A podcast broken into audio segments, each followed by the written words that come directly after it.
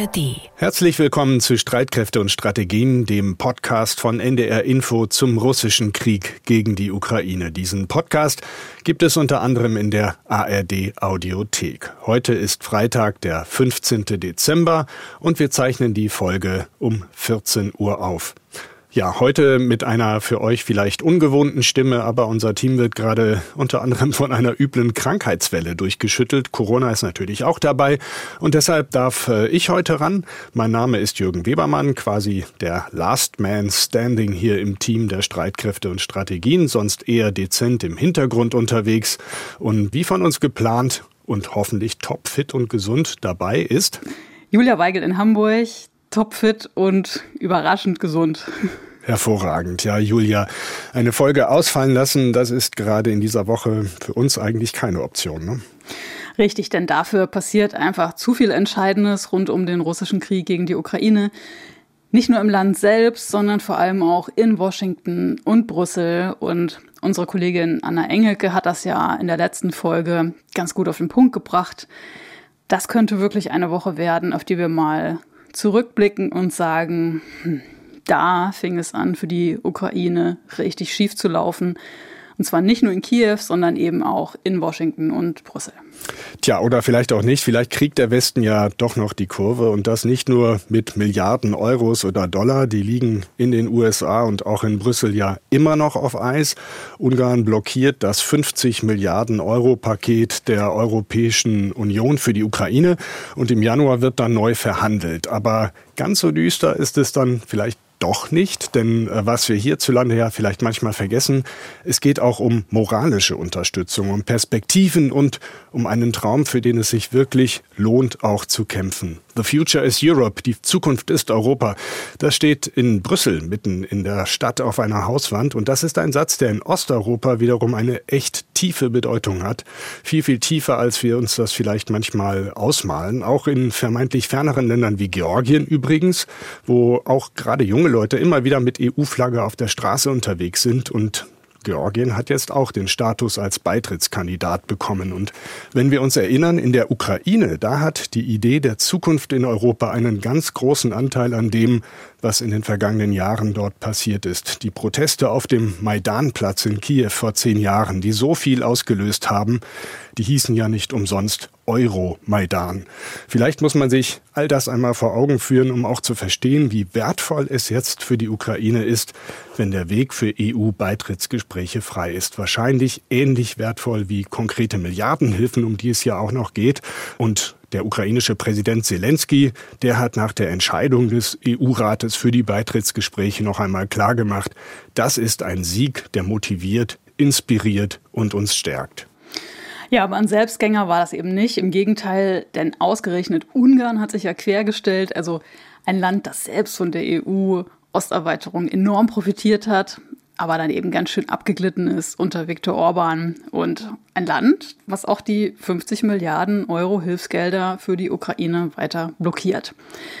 Und wenn wir mal nach Washington schauen, zum wichtigsten Verbündeten der Ukraine, da hat sich der Wind auch mächtig gedreht kein bombastischer Empfang mehr für den ukrainischen Präsidenten Zelensky, eher ja, Hinterzimmer, Diplomatie und ein Zelensky, der eben nicht als Held angereist ist, sondern eher ja, als Bittsteller, kann man sagen. Und ob die Milliardenhilfen wirklich weiter fließen, die die Ukraine für ihr Überleben so dringend benötigt, das hängt ja am seidenen Faden, oder? Ja, kann man so sagen. Und die Frage ist jetzt, was macht all das mit den Menschen in der Ukraine? Und genau das wollen wir gleich noch besprechen mit äh, Rebecca Barth in Kiew, die uns natürlich auch mehr schildern kann über die aktuelle Lage in diesen Tagen in der Ukraine. Außerdem, Julia, wollen wir mit dir regelrecht abtauchen und zwar in die Welt der U-Boote, die ja auch für uns eine sehr wichtige Rolle spielen, zum Beispiel dabei unsere Infrastruktur Infrastruktur in der Nord- und in der Ostsee zu schützen, zum Beispiel Pipelines. Und Julia, du hast ein äh, U-Boot der deutschen Marine ja quasi geentert, oder? Ja, ja, also vielleicht könnte man eher sagen, ich bin vorsichtig reingekrabbelt. Das war nämlich schon eine ganz schöne Herausforderung für mich. Und was da los war, darüber reden wir ja gleich nochmal. Genau. Und wie immer in unserem Podcast müssen wir erst einmal in die zweite große Konfliktregion blicken, auf den Krieg Israels gegen die Hamas-Terroristen im Gazastreifen. Julia, du hast die Lage im Blick. Mitte der Woche hat der Chef äh, des israelischen Generalstabs gesagt, der Kampfgeist der Terroristen sei gebrochen. Ist das in den Kampfgebieten gerade sichtbar? Ja, also das ist äh, natürlich schwer festzustellen für uns ich sag mal so, wenn der Kampfgeist wirklich gebrochen wäre, dann müsste die Hamas ja eigentlich kapituliert haben. Und das ist auf jeden Fall nicht der Fall. Stattdessen gehen die Kämpfe weiter. Die israelische Armee hat am Donnerstagmorgen berichtet von einem Stadtteil von Gaza-Stadt, Shiaia. Da sei die zentrale Hamas-Operationsbasis zerstört worden, in einem Schulgebäude übrigens. In Shiaia gab es auch ein intensives Gefecht mit neun toten israelischen Soldaten. Das ist am Mittwoch bekannt geworden. Dann anderer Ort, Jabalia im Norden von Gaza. Da hat ein israelischer Kampfhubschrauber auf einen Heckenschützen geschossen. Der hatte sich in einem mehrstöckigen Gebäude verschanzt und von dort aus auf israelische Truppen gefeuert. Anderer Ort nochmal, Khan Yunis im Süden. Da hat die israelische Armee Tunnelschächte zerstört, nach eigenen Angaben. Außerdem auch eine Raketenabschussrampe und ein Waffenlager. Auch da dauern die Kämpfe an. Und das US-amerikanische Institut für Kriegsstudien hat ähm, nochmal berichtet, dass die Hamas auch aus Khan Yunis ein Video veröffentlicht hat, in dem ihre Kämpfer eben Streitkräfte der israelischen Armee von der Schule aus angegriffen haben. Und das ist schon bemerkenswert, weil die Hamas ja immer behauptet, für ihre Kämpfer eben keine zivile Infrastruktur für militärische Operationen zu benutzen. Nochmal eine Stellungnahme von Benjamin Netanyahu, dem israelischen Ministerpräsidenten, der hat am Mittwochabend gesagt, wir werden bis zum Ende weitermachen, das steht außer Frage und das sage er auch angesichts der großen Schmerzen und des internationalen Drucks. Nichts wird uns aufhalten, hat er gesagt. Zehntausende Menschen halten sich ja trotz wiederholter Evakuierungsbefehle weiterhin im Norden von Gaza auf, des Gazastreifens, also palästinensische Zivilistinnen und Zivilisten. Und die sagen eben, dass sie sich nirgendwo in Gaza sicher fühlen oder sie befürchten halt, dass sie einfach nicht wieder zurück in ihre Häuser können. Außerdem, wir verändern nochmal ein bisschen den Ort, gibt es Kämpfe im besetzten Westjordanland, in Jenin im Norden. Da haben die israelischen Streitkräfte seit Dienstag hunderte Gebäude durchsucht, Verdächtige verhört, hat das Militär mitgeteilt. Sie haben da sechs Sprengstofflabors gefunden, unterirdische Tunnelschächte und Sprengsätze zerstört, heißt es. Und dazu habe ich noch mal eine Randnotiz. In Social Media sind nämlich auch Videos aufgetaucht von einem israelischen Soldaten, der in einer Jeniner Moschee ein jüdisches Gebet gesungen hat. Und das hat eben ja für Empörung gesorgt unter ganz vielen Muslimen. Und da kann man eben auch ganz klar sagen, das ist eine komplett sinnlose und total unnötige Aktion in einer Situation, in der die Stimmung ja eh schon international kippt. Und die Jerusalem Post hat jetzt vermeldet, dass der betreffende Soldat eben suspendiert worden sei, äh, dass er bestraft würde. Und äh, ein israelischer Armeesprecher hat gesagt, das Verhalten der Soldaten in dem Video ist inakzeptabel und widerspricht unseren Grundwerten. Ja, die politische Lage wird das sicherlich auch noch mal anheizen. Der Druck ist ja eh schon groß auf Israel. Gibt es da neue Entwicklungen? Ja, Nummer ein wichtiger Aspekt dazu. Die israelische Regierung hat nämlich zunehmend Stress einfach auch mit ihrem wichtigsten Unterstützer, den USA. Denn Präsident Biden dringt ja auf eine Zwei-Staaten-Lösung. Und die USA wollen ja auch, dass Gaza von der palästinensischen Autonomiebehörde regiert werden soll nach Kriegsende.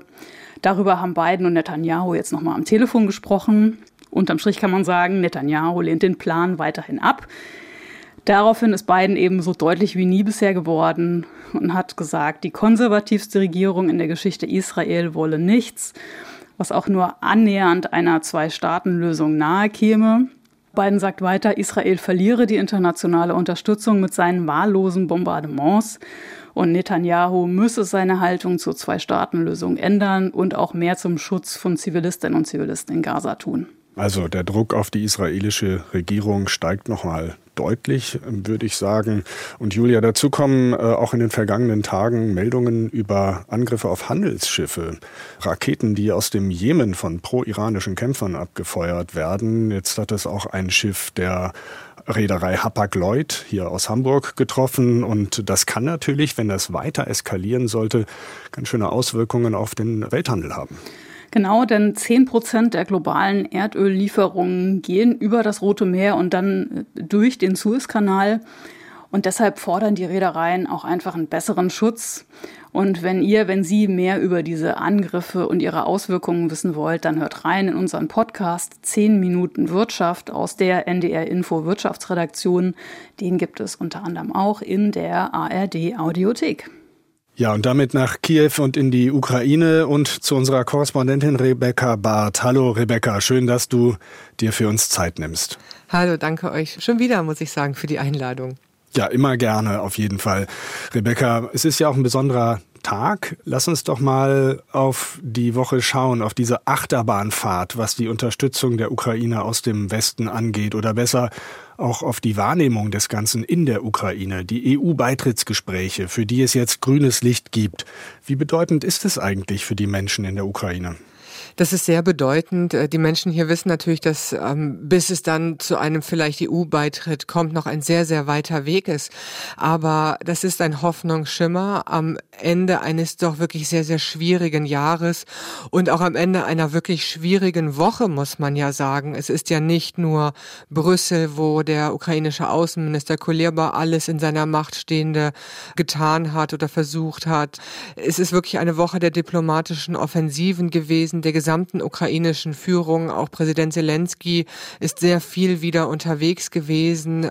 Hier haben das äh, viele Menschen mit großer Anspannung verfolgt. Und dann kam diese Entscheidung gestern doch total überraschend, weil man damit nicht mehr gerechnet hat. Man war wirklich sehr pessimistisch und hat, wenn mit einer positiven Entscheidung, dann heute zu später Stunde vielleicht. Aber dass das wirklich gestern schon verkündet wird und gestern ja doch sich die EU zusammenraufen konnte, sage ich mal, ähm, das hat den Menschen hier doch sehr viel bedeutet. Ist das wirklich so ein Moment der Freude? Wie muss ich mir das vorstellen, wenn du da auch mit Bekannten, mit Freunden sprichst in Kiew?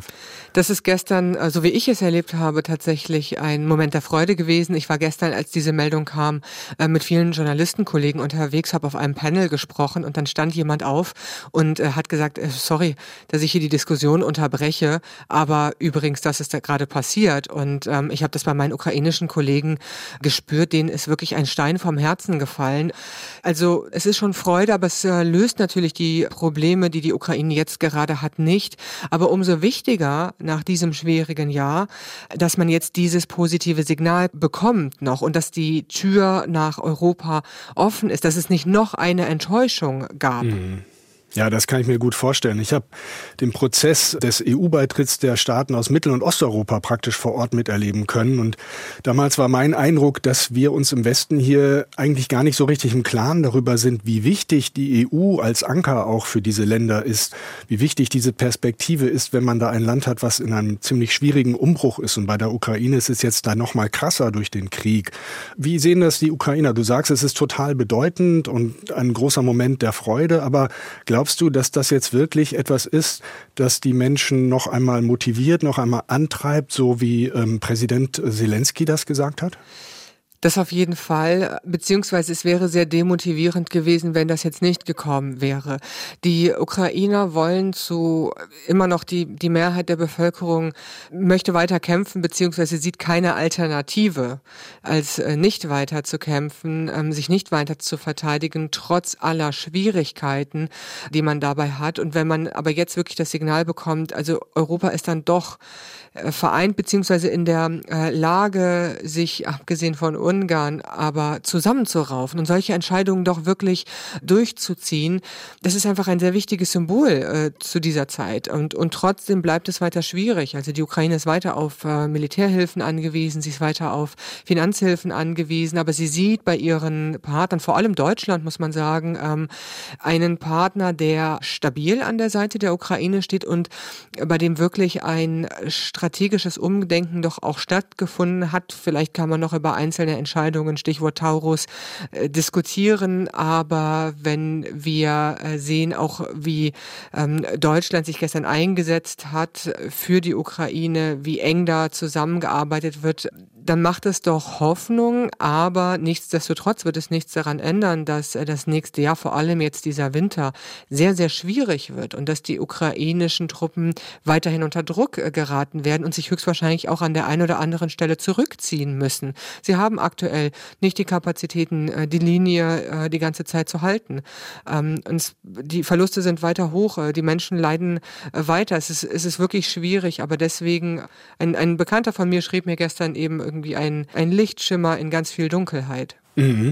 Du hast ja vor drei Wochen hier im Podcast ziemlich anschaulich durchblicken lassen, wie ernüchternd es für viele Menschen sein kann, wenn jetzt Politikerinnen und Politiker aus dem Westen eben große Versprechen machen, sie dann aber eben nicht einhalten können. Also Stichwort schleppende Munitionslieferungen zum Beispiel. Und ähm, jetzt hast du Ungarn schon angesprochen. Die Ukraine ist aber auch in den USA zum innenpolitischen Spielball geworden.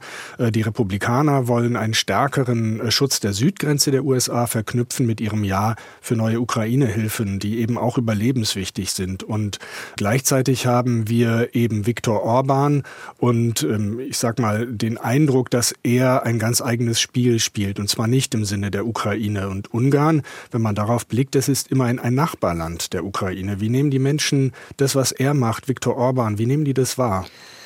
Also Viktor Orban ist alles andere als beliebt hier, um es mal diplomatisch ja, auszudrücken. Kann man sich vorstellen. Er ja. wird hier geframed oder gesehen als eigentlich verlängerter Arm Moskaus. Ähm, das haben hier viele auch öffentlich geäußert. Ähm, wenn Orban am Tisch sitzt, sitzt ähm, Moskau mit am Tisch. einige haben auch vermutet, dass dahinter tatsächlich aktive Bestechung eben aus Moskau steckt. Ich persönlich glaube das nicht.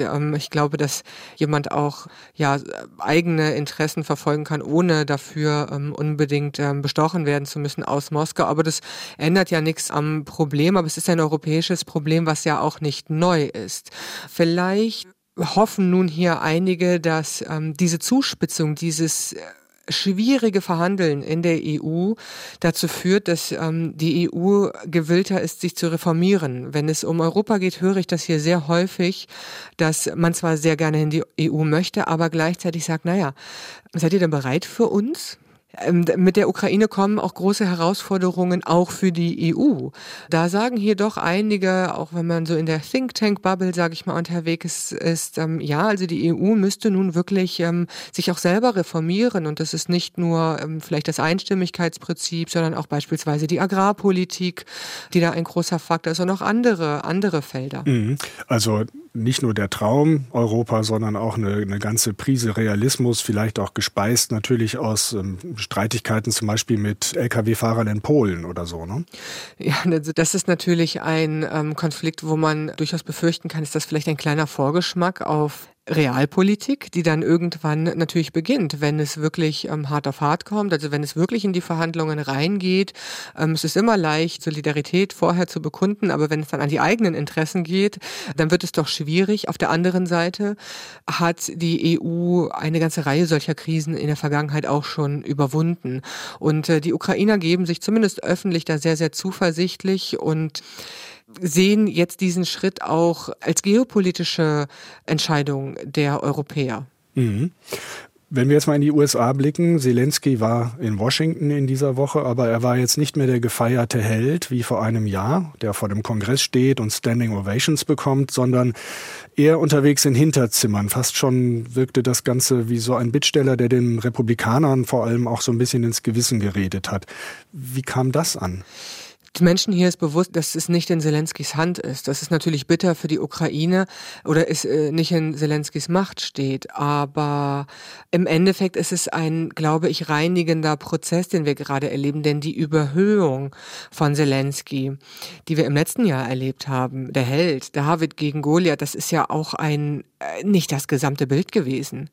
Das ist ja auch ein Bild, was in einer Situation des Schocks entstanden ist. Zelensky ist auch nur ein Mensch in einer historischen äh, Situation. Und er hat sehr viel Unglaubliches für dieses Land geleistet. Da sind sich die allermeisten Menschen hier einig. Aber auch hier im Land wird zunehmend mehr diskutiert. Und ich glaube, an sich ist das gut. Äh, die Frage ist nur, wie macht man das?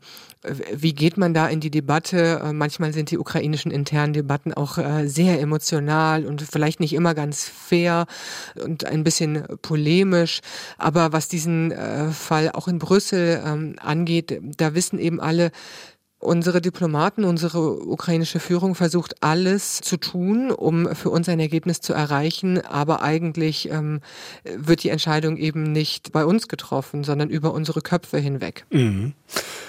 Rebecca, kommen wir mal Zurück zum Alltag in Kiew. In dieser Woche gab es ähm, verstärkt Luftangriffe auf die Ukraine, auf den Westen der Ukraine, aber auch auf Kiew. Da gab es viele Verletzte. Es gab Angriffe auf Odessa. Einige Drohnen sind auch äh, bis Rumänien geflogen, in den NATO-Luftraum eingedrungen. Es gab Alarmstarts deutscher Kampfjets. Die NATO spricht von einem erheblichen Zwischenfall unter anderem. Das war auch nicht der erste. Ähm, wie reagierst du und wie reagieren die Menschen in Kiew darauf, wenn jetzt die Sirenen heulen? Ich hatte so zwischendurch den Eindruck von etwas größerer Gelassenheit, aber zuletzt doch auch immer wieder Bilder von, von Menschen gesehen, die in U-Bahnhöfen zum Beispiel wieder Schutz gesucht haben. Bei den letzten Angriffen war es tatsächlich so, dass die Sirenen auch nichts mehr gebracht haben.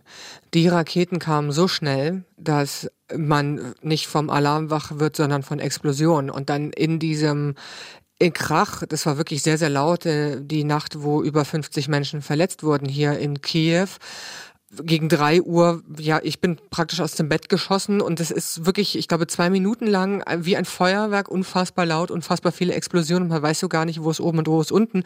Und dann auf einmal gehen die Sirenen los und denkst, ach so, okay. Aber ist, du, du wachst halt auch auf und äh, natürlich ist dein Gehirn noch nicht so, noch nicht so ganz an, sage ich mal. Und dies, das war wirklich unglaublich laut, einer der, der lautesten Angriffe, die die Menschen hier erlebt haben und auch einer der heftigsten mit so vielen Verletzten. Und das ja obwohl alle Raketen abgefangen wurden. Trotzdem so viele Verletzte, da merkt man mal, was es bedeutet, wenn diese Riesentrümmerteile auch äh, dann ähm, ja, abstürzen und in, in Häuser krachen. Und ganz generell ist es so, dass äh, das viele Menschen so ein bisschen für sich ausmachen. Je nachdem, wo man wohnt, äh, zum Beispiel in Kiew, weiß man, oh, vielleicht bei mir in der Nähe ist ein Objekt der kritischen Infrastruktur, dann gehe ich in die Metro. An einigen Metrostationen wird die aber auch angehalten, wenn Luftalarm ist und dann sitzen da sehr viele Menschen einfach, weil sie nicht weiterkommen. Das macht so jeder für sich aus. Äh, ich habe beispielsweise, oder ich bräuchte etwas, um zur Metro zu kommen und bin dann eher im Hausflur und treffe dann da mit auf der Yogamatte meine Nachbarin und dann sitzen wir da und frieren und denken, Mann, wann ist denn das vorbei? Andere bleiben aber in ihren Häusern, Wohnungen, weil sie sich eigentlich relativ sicher fühlen, weil sie im Stadtzentrum wohnen. Also da hat jeder für sich so ein bisschen seinen Flow gefunden, wenn man denn äh, Zeit hat eben. Und das war jetzt in den letzten, bei den letzten beiden Angriffen nicht der Fall. Ja, da hast du meine nächste Frage eigentlich auch schon beantwortet. Die Frage stellt sich ja tatsächlich tatsächlich, was macht man denn dann eigentlich und wie reagiert man, wo geht man eigentlich hin? Rebecca, in dieser Woche gab es nicht nur Raketenattacken, wie wir sie ähm, ja aus dem ganzen Kriegsverlauf kennen, sondern auch einen gezielten Hackerangriff auf einen wichtigen Mobilfunkanbieter, Kyivstar. Kannst du uns dazu etwas erzählen? Weil das ist ja der größte Anbieter und der steht immer noch nicht wieder auf beiden Beinen. Ne? Ja, ich habe mich tatsächlich vor wenigen Minuten gefreut. Ich bin nämlich bei Kyivstar und ich habe wieder Internet. Ich bin wieder erreichbar. Das ist gut. Das hat jetzt, ich glaube, drei Tage gedauert. Es war wirklich massiv. Ähm, das Netz ist so peu à peu wiederhergestellt worden. Ähm, man vermutet zumindest offiziell die russischen Geheimdienste dahinter. Laut ukrainischen Angaben hat es sich eben um einen Hackerangriff äh, gehandelt. Und vor allem am ersten Tag äh, waren die Auswirkungen noch über Kievstar hinaus. Äh, Banken haben gemeldet, dass es Probleme beim Geldabheben gibt, in Filialen Probleme, Probleme bei Transaktionen und so weiter und so fort. Ähm, das sind Millionen Menschen davon betroffen gewesen. Und das war, wenn ich mich jetzt sogar richtig erinnere, tatsächlich der Morgen nach äh, diesem massiven Raketenangriff. Und das führt zu unglaublicher Verunsicherung auch, weil man eben seine Liebsten nicht anrufen kann ne? oder, oder ihnen auch nicht schreiben kann. Ähm, geht's dir gut? Ähm, ist alles in Ordnung? Man, man kommt dann nicht durch. Das ist sehr großer Stress für die Bevölkerung. Auf der anderen Seite muss man sagen, die anderen Mobilfunkanbieter haben noch funktioniert. Also man hätte auch auch äh, morgen dann losgehen können und sich eine neue SIM-Karte kaufen können, um dann wieder erreichbar zu sein. Nochmal ein kurzer Blick an die Frontlinien. Was hörst du von den Kämpfen? Das ist ja in den vergangenen Tagen, zumindest hier in der Nachrichtenlage, mal ein bisschen untergegangen. Ist da überhaupt Bewegung spürbar gewesen? Also wir erleben ja jetzt eine ganz lange Zeit schon, wo kaum Bewegung zu sehen ist tatsächlich. Aber das bedeutet nicht, dass dieser Krieg irgendwie aufgehört hat. Im Gegenteil, äh, besonders im Osten drücken die russischen Truppen. Und wir erleben da auch das, was wir im letzten Jahr schon erlebt haben, dass da sehr, sehr viele Menschen geopfert werden von russischer Seite, langsam vorrücken unter höchsten Verlusten für Städte, die fast nicht mehr existieren. Also man nimmt da Ruinen ein. Äh, wir erleben Bilder von ja, Mondlandschaften. Ähm, die Truppen kämpfen um Baumlinien, Tage teilweise, um, um dann irgendwie ja, eine, eine auch völlig zerschossene Baumlinie schon einzunehmen. Ähm, vor wenigen Tagen haben die Russen stolz verkündet, sie hätten Marinka eingenommen. Marinka ist eine kleine Frontstadt, da ist eigentlich seit zehn Jahren liegt die an der Front, aber diese Stadt gibt es gar nicht mehr. Und da hisst man dann eine Flagge und verbreitet das propagandistisch, aber man kann da gar nicht mehr das Wort Stadt für, das ist eine Trümmerwüste. Da, da sind noch ein paar Steine, da sind höchstwahrscheinlich auch keine Einwohner mehr. Ich wüsste nicht, wo die unterkommen sollen. Also darum geht es aktuell. Das ist wirklich, ähm, ja, man, man kämpft um, um Ruinen, verteidigt Ruinen. Und da sterben sehr, sehr viele Menschen bei und noch viel mehr Menschen werden dabei verletzt. Die Kriegsmüdigkeit in der Ukraine wird dadurch natürlich auch nicht geringer. Ne? Denn es ist wirklich, es ist eine wirklich schwierige Zeit äh, für die gesamte Gesellschaft. Die Menschen sind erschöpft. Sie sind erschöpft, sie stellen sich die Frage, wie soll es weitergehen. Ähm, sie schauen auch mit Furcht natürlich in den Westen, was wird dort entschieden, ähm, wie viel Hilfe bekommen wir noch. Und gleichzeitig ist aber doch der Widerstandswille ungebrochen, weil es keine Alternative gibt. Russland will nach wie vor die Ukraine zerstören. Russland wird nicht aufhören, zumindest nach ähm, aktuellem Stand an der Linie, die es, die es jetzt aktuell gibt. Und die Alternative ist ja keine wahrliche Alternative, denn da, wo Russland ist, ist Zerstörung. Die Menschen fliehen nach wie vor aus den besetzten Gebieten. Sie nehmen da teilweise ähm, tagelange Reisen, Ausreisen unter schwierigsten Bedingungen in Kauf. Ähm, das ist gefährlich tatsächlich, unter russischer Besatzung zu leben. Es sei denn, man passt sich eben an, aber auch dann hat man dann eine Zukunft, hat man eine Zukunft für seine Familie, ähm, werden zerstörte Häuser wieder aufgebaut, zu einem geringen Teil von, von allem, was uns bekannt ist. Das ist keine Alternative für die Menschen. Und jetzt sind wir auch an einem Punkt, wo viele Leute auch sagen, jetzt ist so viel Blut vergossen. Also Jetzt gibt es noch viel weniger Spielraum für irgendeine Art von Aussöhnung. Also mit wem denn? Uns wird ja auch kein Angebot gemacht. Im Gegenteil, vor allem in den letzten äh, Wochen und Monaten, wo es dann im Westen so schwierig wurde, das hat Russland bestärkt und äh, das hat Russland Mut gemacht, jetzt nochmal größere Teile einzunehmen und die Ukraine zu kontrollieren. Und es macht Russland Mut, eben irgendwann auch dann doch Kiew wieder zu kontrollieren. Mhm. Rebecca, vielen Dank, dass du dir für uns Zeit nehmen konntest. Danke euch für die Einladung. Gerne. Tschüss. Tschüss.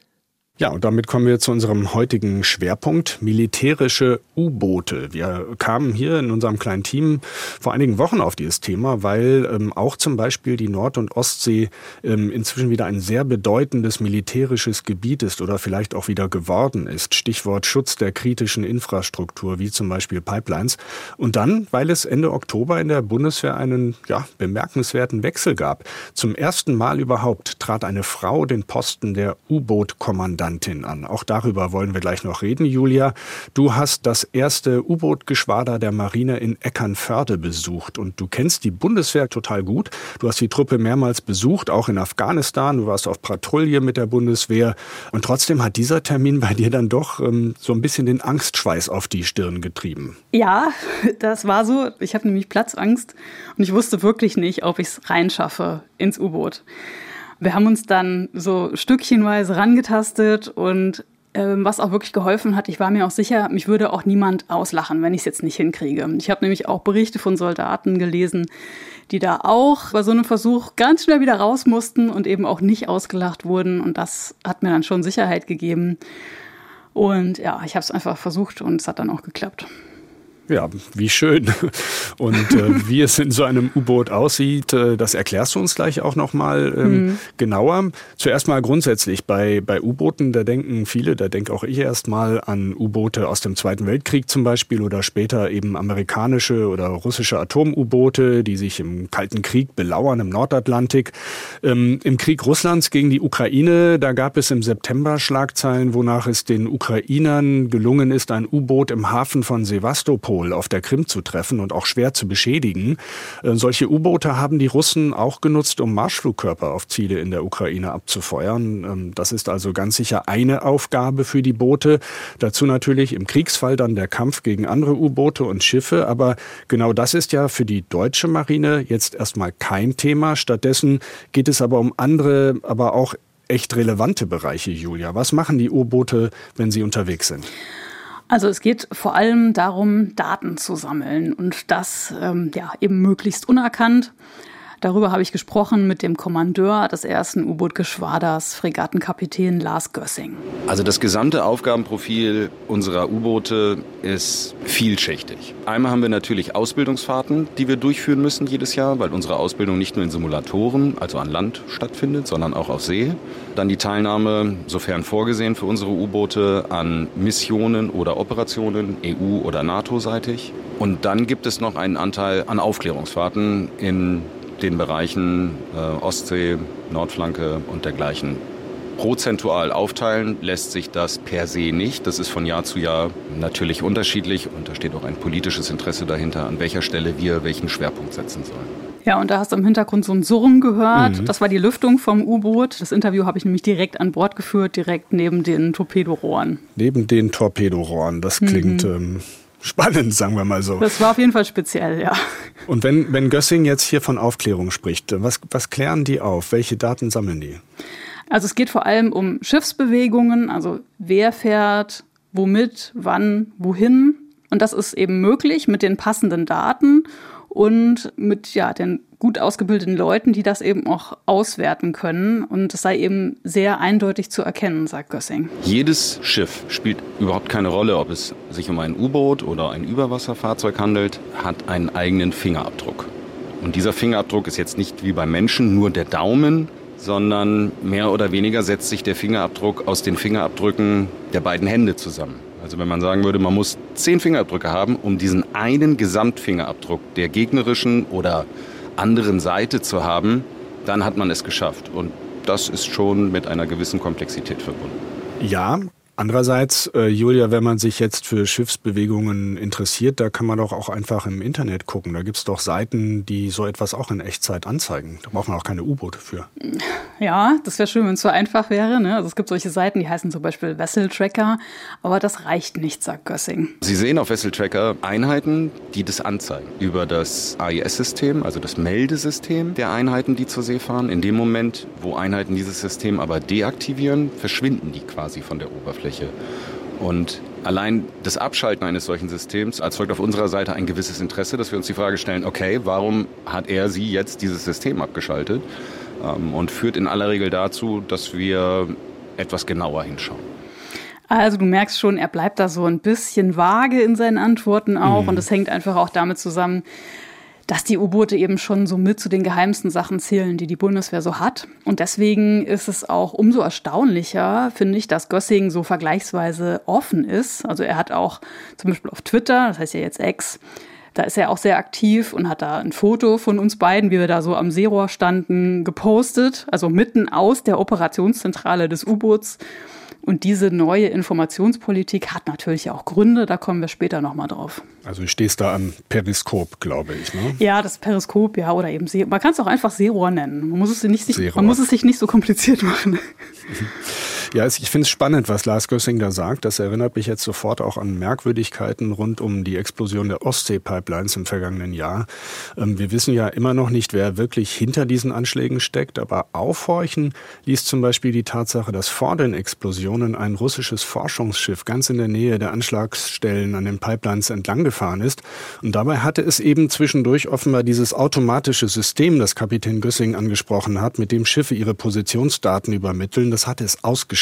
Und Kolleginnen und Kollegen skandinavischer öffentlich-rechtlicher Sender haben im vergangenen Jahr schon vor der Explosion der Pipelines recherchiert, dass eben Schiffe auch auf russischer Seite sehr wahrscheinlich zu Spionagezwecken unterwegs sind und auch in Häfen von NATO-Partnern festmachen. Das können dann größere Fischtrawler sein oder eben angebliche Forschungsschiffe. Und die äh, Kolleginnen und Kollegen, das fand ich echt beeindruckend, die konnten zeigen, dass ein solches Forschungsschiff konsequent zum Beispiel Windparks in Nord- und Ostsee angesteuert hat. Und einem Reporter aus Dänemark ist es dann sogar gelungen, das fragliche Schiff in der Ostsee zu finden.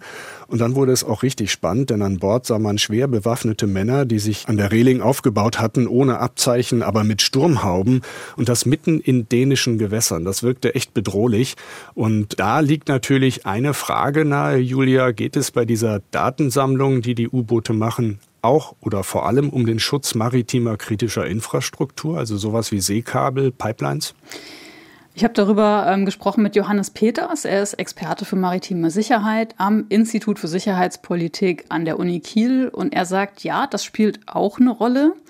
Und es ist so, dass die Marine in Deutschland eben so eine Schaltstelle sein will, wo so ein ganzheitliches Unterwasserlagebild erstellt wird wo also aus allen Daten, die so generiert werden von allen möglichen Akteuren, dass die einfach bei der Marine zusammenlaufen und die Marine dann ein, ein Lagebild erstellt, was dann entsprechend abgestuft, bedarfsgerecht an die verschiedenen äh, Akteure herausgegeben werden kann. Und das macht natürlich insofern Sinn, weil die besten und umfangreichsten Aufklärungsfähigkeiten in dem Gebiet hat nun mal die deutsche Marine in Deutschland.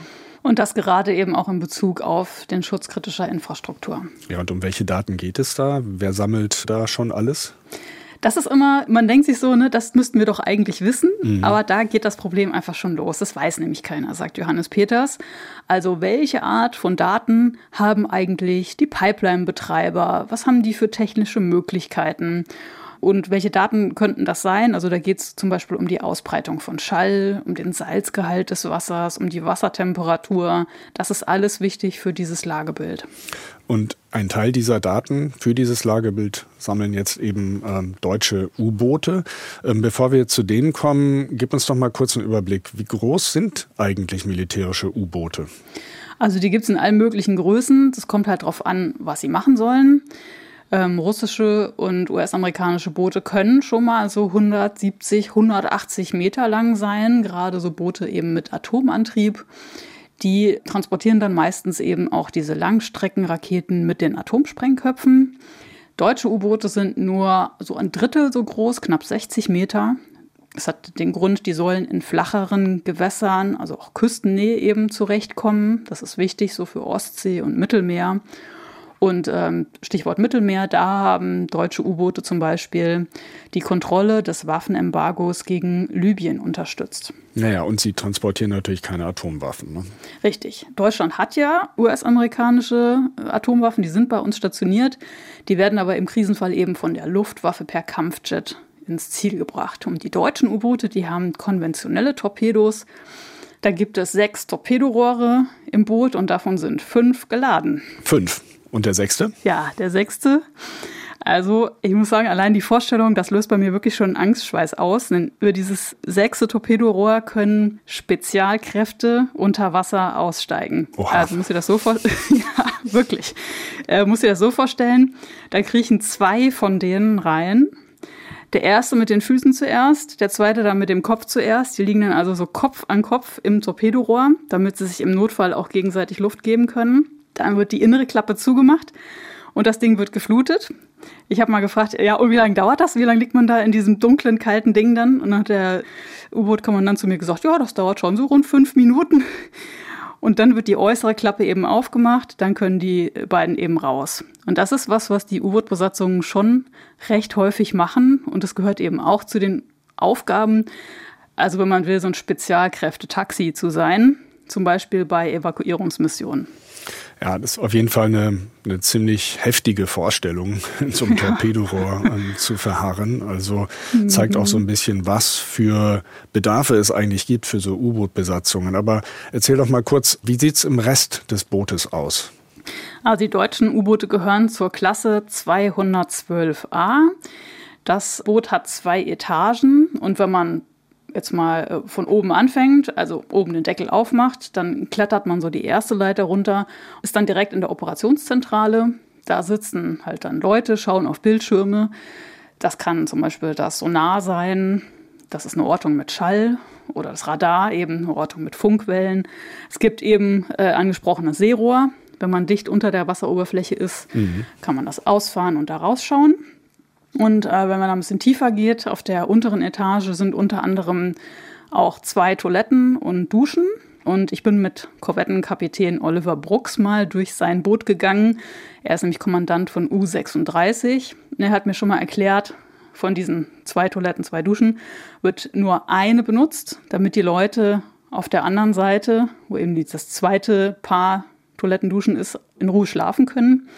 An Bord sind nämlich so 30 Leute und die arbeiten in zwei Schichten. Das nennen sie bei der Marine Wachen. Und ich habe ihn mal gefragt, okay, wie schafft ihr das eigentlich, wenn ihr jetzt teilweise ja wochenlang unter Wasser seid, dass ihr euch dazu 30 eine Toilette eine Dusche teilt, ohne dass es Stress gibt. Und dann hat er gesagt. Durch das Wachsystem haben wir ja grundsätzlich schon mal eine gesunde Zweiteilung der gesamten Besatzung. Dann hat jeder ja noch in seiner Freizeit andere Routinen. Der eine macht noch Sport, der andere verschwindet direkt vielleicht in die Dusche, geht nicht essen. Und so verteilt sich das auch bei 30 Leuten in 24 Stunden, wenn man so sagen will, relativ gut, sodass man eigentlich nie länger auf eine Person warten muss. Ja, wenn ich jetzt mal an Filme wie Das Boot denke, wo es ja um ein U-Boot im Zweiten Weltkrieg geht, da sieht man dann ja total verschwitzte, ja, fast schon versiffte Typen, weil die sich kaum mhm. duschen konnten, nicht rasieren konnten, tragen fast alle dann Bart irgendwie oder haben sich nicht rasiert und hatten auch nur einen knappen Wasservorrat dabei. Hat sich sowas verändert? Also ich sag mal so, ähm, Bart hat Oliver Brooks auch, er hat aber nicht gestunken. Das war schon mal sehr schön für meine Interviewsituation. Und er hat gesagt, das hat sich verändert, äh, hat mir bei der Bootstour auch gezeigt, warum die Besatzung eben heute deutlich weniger stinkt. Hier haben wir noch einen Frischwassererzeuger. Wir sind nicht darauf angewiesen, dass wir haushalten müssen, so wie es früher zum Beispiel, wie man es von das Boot kennt, nur einmal die Woche duschen, aber auch nur Katzenwäsche, man darf nicht aufs Klo äh, oder nicht spülen. Sowas gibt es heute eigentlich nicht mehr. Wir sind nicht mehr darauf angewiesen, weil wir aus dem Seewasser, was um uns herum ist, Frischwasser erzeugen können. Okay, das klingt schon mal ganz gut. Trotzdem, wenn sich 30 Leute wochenlang auf engstem Raum so auf der Pelle hängen, was kann man da zum Ausgleich machen? Sport zum Beispiel, gibt sowas an, äh, auf einem U-Boot? Äh, ja, tatsächlich. Also es ist wirklich sehr eng, da wird wirklich kein Platz verschenkt und gleichzeitig im Propeller-Motorenraum, also das ist so der hinterste Raum, da hängen von der Decke zum Beispiel, oder hingen zumindest in diesem Boot so zwei Tourenringe, wo man so Klimmzüge machen kann. Dann steht da so ein Fahrrad, Ergometer. Und man kann auch tatsächlich in so einem schmalen Gang neben der Brennstoffzelle seine Matte ausrollen und da dann Yoga oder Liegestütze machen. Yoga an Bord eines U-Boots. Das ist auch eine spezielle oder interessante Vorstellung, sagen wir mal so. Das Warum klingt nicht? ohnehin für mich so als Zivilisten alles sehr skurril. Ähm, wie wird denn das Boot überhaupt angetrieben? Das Boot hat einen Diesel- und einen Elektromotor und Strom für die Batterie kommt eben aus der Brennstoffzelle, habe ich schon gesagt. Also die funktioniert ja mit Wasserstoff. Das Boot hat 4200 PS und wenn der Dieselmotor läuft, ist das natürlich mega laut, sagt Oliver Brooks. Wir wollen ja vor allem verdeckt bleiben. Wir wollen leise sein. Wir sind ein U-Boot. Deswegen verhalten sich hier auch alle leise. Und deswegen haben wir auch kein Interesse daraus, dass, dass diese ganzen Schallwellen übers Wasser weit nach außen getragen werden. Und deswegen ist dieser Dieselmotor in diesem Raum nochmal schwingungsgedämpft, um eben diese Schallabgabe zu minimieren. Ich finde, das hat man so ein bisschen während des Interviews auch gemerkt, dass er an Bord noch mal leiser, ein bisschen leiser gesprochen hatte als draußen. Also, dass sie sich das wirklich schon angewöhnt haben, so leise zu sein. Und während des Interviews war der Motor natürlich aus, sonst hätte man da auch kein Wort verstanden. Mhm. Kommen wir jetzt mal zu einem anderen Thema, Einsatzfähigkeit. Wie viele U-Boote hat die Bundeswehr eigentlich? Wie muss man sich das vorstellen? Und wie viele sind davon dann auch wirklich einsatzfähig? Johannes Peters, der Experte für maritime Sicherheit, hat dazu Folgendes gesagt. Wenn man jetzt dieser klassischen Marinearithmetik folgen würde, wonach äh, dieser 1 zu 3 Regel, wenn man eine Einheit einsatzklar in See haben möchte, brauche ich drei, weil eine ist im Endeffekt in der Einsatzvorbereitung und eine ist in, in der Instandsetzung, dann hätten wir im Endeffekt zwei einsatzklare Boote. Tatsächlich ist Deutschland in den letzten Jahren eher mit drei Booten operativ gewesen. Also der Klarstand ist da tatsächlich mittlerweile eigentlich ganz gut. Ja, und er sagt da mittlerweile, weil es auch schon mal anders ausgesehen hat. Es gibt auch neue deutsche U-Boote im Bau. Es gibt auch eine Kooperation zwischen Deutschland und Norwegen. Da sollen zwei für Deutschland gebaut werden, vier für Norwegen. Im September war da der Baubeginn. Und das ist insofern schon ein bemerkenswertes Projekt, weil das wirklich so das erste Mal ist, dass sich zwei Staaten darauf geeinigt haben, exakt die gleichen Boote zu bestellen. Also nicht noch irgendwelche nationalen Besonderheiten reinzubauen. Diese Neubauten werden aber unterm Strich am Ende keinen Unterschied machen, so schätzt es zumindest Peters ein, weil er sagt, wenn diese neuen Boote fertig sein werden, dann werden die ältesten, die derzeit fahren, wohl ausgemustert. Also die ältesten zwei. Und dann bleibt es halt unterm Strich wohl bei sechs deutschen U-Booten, damit eben zwei einsatzklare Boote immer vorhanden sind, wenn alles nach Plan läuft. So, und die gehen jetzt Daten sammeln für ein einheitliches Lagebild. Aber da gibt es ja noch ein paar andere Akteure, die Daten eben sammeln. Wir hatten es ja schon angesprochen und die müssen jetzt irgendwie zusammengeführt werden. Das wird doch vermutlich genau der wichtigste Aspekt jetzt sein, oder? Ja, weil nämlich bisher gibt es halt wenn man so will, relativ viele Lagebilder nebeneinander. Also von der Industrie, von den einzelnen verschiedenen Behörden in Deutschland und so weiter. Und die gilt es jetzt eben, hast du genau richtig eingeschätzt, erstmal zu finden. Also welche gibt es überhaupt und dann zusammenzuführen. Dann geht es auch noch darum, rechtliche Hindernisse aus dem Weg zu räumen. Unter anderem gibt es zum Beispiel ein Informationstrennungsgesetz.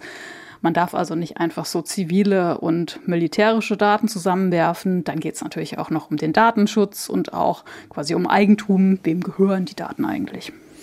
Naja gut, aber da frage ich mich jetzt natürlich, da hätte man sich ja auch schon recht frühzeitig mal drum kümmern können, um genau die Frage, die du angesprochen hast. Ähm, mir scheint so, dass es da erstmal einen großen Knall geben muss, also eine Pipeline, die in die Luft fliegt zum Beispiel, äh, bis sich was bewegt. Ist das so? Das war, glaube ich, wirklich ein sehr großer Knall. Und die Antwort auf deine Frage ist halt genauso einfach wie frustrierend. Ja, das musste erst passieren. Auch Sicherheitsexperte Peters sagt, also so maritime kritische Infrastruktur als potenzielles Angriffsziel. Ja, das wurde zwar immer mal schon diskutiert, war aber bisher eben so eine wenig greifbare Bedrohung. Jetzt ist so ein Szenario tatsächlich eingetreten. Und jetzt merkt man eben, dass man nicht so besonders gut vorbereitet war. Und zwar nicht nur in Deutschland, sondern eigentlich überall. Die Norweger waren auch nicht besonders gut vorbereitet. Die NATO war nicht besonders gut vorbereitet. Die Europa war nicht besonders gut vorbereitet. Und auch andere Akteure wären nicht besser vorbereitet gewesen. Das muss man ganz klar so sagen. Also man hat da sicherlich, das ist immer so ein bisschen retrospektiv, ist immer leicht zu sagen, ja, da hätte man besser sein müssen. Auf der anderen Seite muss man eben auch sagen, ja, wenn es keine konkrete Bedrohung gibt, wie rechtfertige ich dann das Aufwenden von so vielen Mitteln und so weiter und so fort. Ne? Das ist ja immer so ein Henne-Ei-Problem, was wir da haben. Ja, Henne-Ei-Problem. Und zu den Mitteln gehören ja jetzt nicht nur U-Boote an sich, sondern auch äh, maritime Drohnen. Das ist ja so ein bisschen wie Drohnen, die ja auch im Gefechtsfeld oder für die Aufklärung eine jetzt doch sehr extrem große Rolle spielen. Ähm, wie ist es da mit, mit maritimen Drohnen, also Unterwasserdrohnen? Welche Rolle spielen die? Ja, die spielen schon und werden noch zunehmend eine große Rolle spielen, allen voran natürlich bei der Aufklärung. Das bedeutet dann für U-Boote, dass sie noch mehr Daten bekommen, die sie dann auch auswerten müssen. Teilweise müssen sie die Drohnen auch vom Boot aus lenken. Jetzt so im Verbund zu agieren, das ist erstmal nichts Neues für U-Boot-Besatzungen. Das können die schon. Die sind nämlich nicht immer alleine unterwegs, sondern auch jetzt schon teilweise zusammen mit anderen Kampf- oder Aufklärungsschiffen oder auch Jagdhubschraubern. Ob die Arbeit jetzt mit diesen Unterwasserdrohnen allerdings bedeutet, dass sich die U-Boote dann eher weiter entfernt vom Gefechtsfeld aufhalten können oder doch weiter quasi an der Frontlinie operieren müssen, um dann doch im Zweifel schnell mit ihren Torpedos eingreifen zu können, das derzeit noch unklar. Mhm. Und äh, wenn wir jetzt mal in Sachen unbemannte maritime Systeme mal einen Blick in die Ukraine werfen, ähm, die Ukrainer nutzen schon welche, allerdings sind die noch an der Wasseroberfläche, das hast du auch schon angesprochen, ne? Mhm. im Kampf gegen die russische Schwarzmeerflotte. Ähm, Johannes Peters kennt da einige Modelle, die sehen dann ja zum Beispiel aus wie so, ein, so eine Art geschlossenes Kajak. Er hat gesagt, teilweise werden auch einfach Jetskis, die man so vielleicht aus dem Urlaub kennt, mhm. mit Sprengstoff vollgeladen und dann per Fernsteuerung ins Ziel gelenkt. Die Ukraine selber hat ja keine Kriegsschiffe, Aber ähm, du hast schon gesagt, äh, die Russen haben äh, U-Boote und zwar neun Stück und in, im Schwarzmeer und die setzen sie eben ein, um dann auf Ziele an Land zu schießen. Kommen wir nochmal zurück zu den, zu den deutschen U-Booten. Hm. Wir haben ja jetzt viel über Technik gesprochen. Wie sieht es aus in so einem U-Boot? Jetzt braucht man natürlich auch Personal dafür. Wie steht es darum? Ja, das ist der Knackpunkt, muss man sagen. Ähm, hm. Die ganze Bundeswehr hat ja riesige Personalprobleme. Und ich habe am Anfang ja schon von Lars Gössings offensiver Informationspolitik gesprochen. Der Geschwaderkommandeur weiß, das schickste 500 Millionen Euro U-Boot nutzt ihm auch nichts, wenn zum Beispiel der Koch der Besatzung ausfällt, so blöd es auch klingt, und das Boot deswegen nicht auslaufen kann. Mhm. Also Gössings Job ist es auf jeden Fall, Leute für U-Boote zu begeistern. Und das ist dringend nötig, denn die Bewerberzahlen jetzt in der gesamten Bundeswehr sind in den letzten sieben Jahren um fast ein Viertel zurückgegangen. Also das sind wirklich dramatische Zahlen. Ja.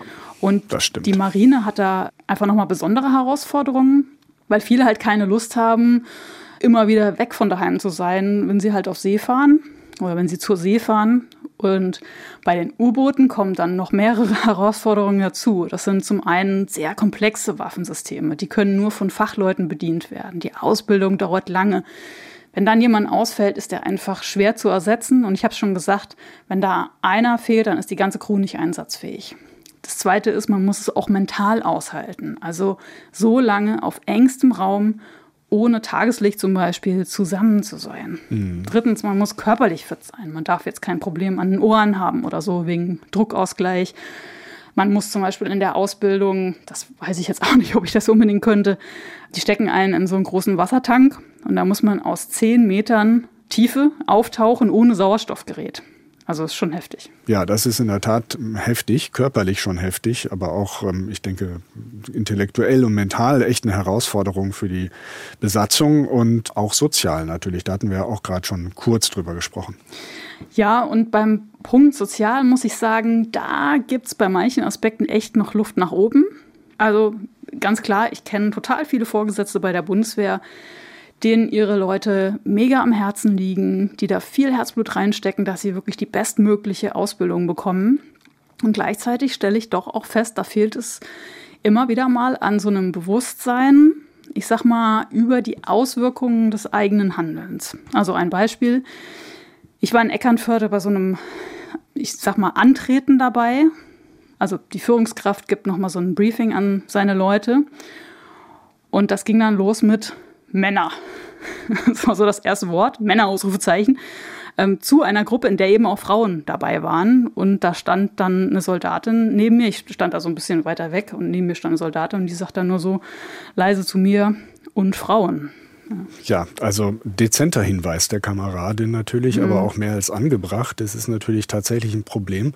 Frauen machen ja dann doch die gleiche Arbeit an Bord und in der Ansprache finden sie nicht statt. Das ist vielleicht nicht mhm. bös gemeint, aber zumindest dann doch fahrlässig. Und bei dem Personalbedarf braucht die Bundeswehr doch auch Frauen und äh, muss auch Frauen anwerben. Wie groß ist denn jetzt aktuell der Anteil von Frauen in der Marine?